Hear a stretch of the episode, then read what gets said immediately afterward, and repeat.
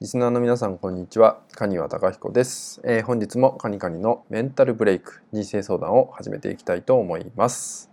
えー、今回ねいただいているご質問は、えー、子供がなかなか勉強に集中しません。どうしたら集中できるようになるでしょうか？といったようなご相談をいただきました、えお子さんが勉強にですね集中していただくためにっていうね今回ね心理学的な要素からね伝えていきたいと思います。まずね結論から言うとお子さんの勉強机の上に鏡をね置いていただきたいんですよ。まあ、手鏡とかでもいいと思うんですけど鏡を置いていただく。で人間ってですね不思議でこうね鏡とかでもいいんですけど誰かに見られているっていったような心理状態になると、えー、何かやらなきゃって気持ちになるんですよ自然とね。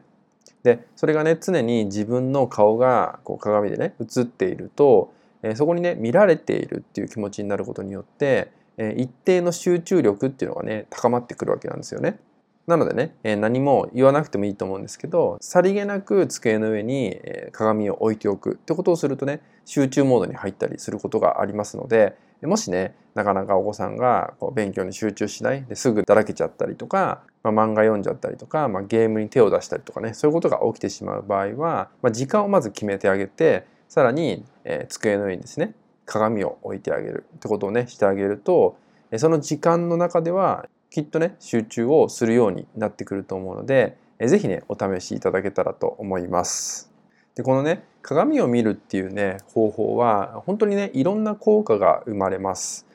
まあ、例えばね、えー、あなたがですね、えー、感情に揺れてしまった時なんかに、えー、その鏡で自分の顔を見ることによって冷静な自分になれたりっていうそういう効果もあるんですよね。